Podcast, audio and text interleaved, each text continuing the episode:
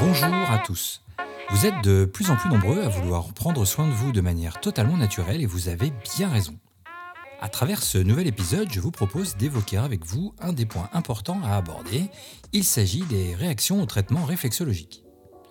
Car oui, si certains peuvent encore en douter, il n'est pas rare que quelques effets secondaires surviennent après un soin réflexologique et il me semble important que vous ayez parfaitement conscience de ce qui se passe à l'intérieur de votre corps. Mais abordons tout d'abord les sensations pendant le soin. Une des réactions les plus fréquentes est certainement celle d'un léger picotement, laissant souvent à penser que je viens littéralement de lacérer votre épithélium avec mes ongles pointus. Rassurez-vous, il n'en est rien et il me suffit de montrer comment mes ongles sont courts pour vous rassurer et pour comprendre par contre que cette réaction illustre toujours un déséquilibre, une congestion, une inflammation ou une tension provoquant ce réflexe. Un très bon indicateur donc pour nous praticiens puisqu'il nous permet d'identifier les zones sensibles à traiter en priorité. D'autres ressentent de la chaleur dans tout le corps, des picotements ou des fourmis dans les mains. Tout ceci est parfaitement normal. La sollicitation des terminaisons nerveuses du pied en est forcément responsable. Personnes très stressées peuvent également verser leurs petites larmes si elles se sentent submergées par leurs émotions. Mais le plus souvent, c'est une détente profonde qui s'installe et il n'est pas rare de se sentir soulagé dès la première séance. Il est important de comprendre qu'il n'y a aucun danger à vous faire traiter par la réflexologie et qu'il n'est pas nécessaire qu'un traitement soit douloureux pour être efficace. Le mal par le mal donc, euh, bah non, pas toujours. La réflexologie ne vous rendra donc pas plus malade et ne peut en aucun cas aggraver la situation qui est la vôtre. Néanmoins, il est honnête d'aborder maintenant les réactions secondaires au traitement. Pas de panique, je vais tout vous expliquer. Vous avez peut-être déjà vécu ou entendu parler de crise curative ou crise de guérison. Tentons ici d'en expliquer le principe.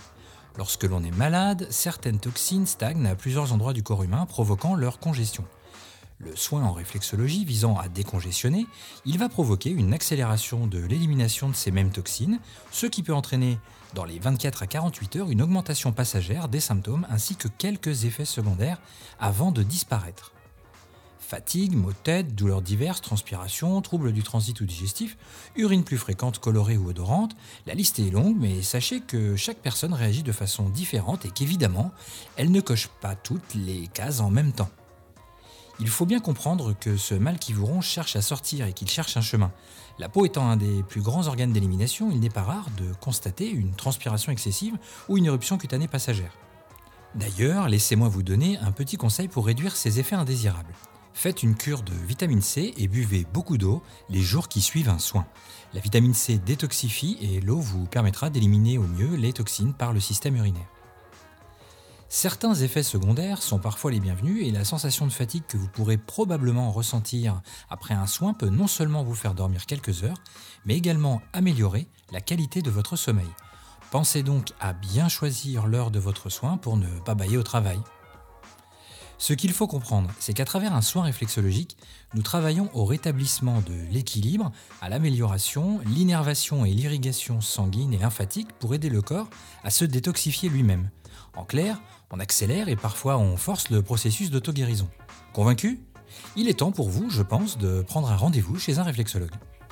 Cependant, n'oubliez pas, un réflexologue n'est pas un médecin. Il n'établit pas de diagnostic ni de prescription. Ne modifiez donc jamais votre traitement allopathique de vous-même et prenez plutôt rendez-vous avec votre médecin traitant pour en parler. Pour finir, les petits conseils habituels.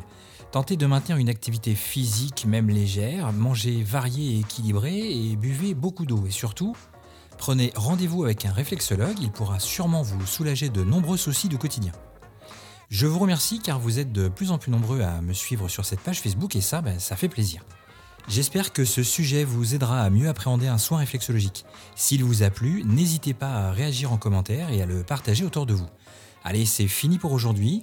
C'était Gaël de la page Facebook Réflexologie Vendée. On se retrouve très vite et surtout en attendant, prenez soin de vous.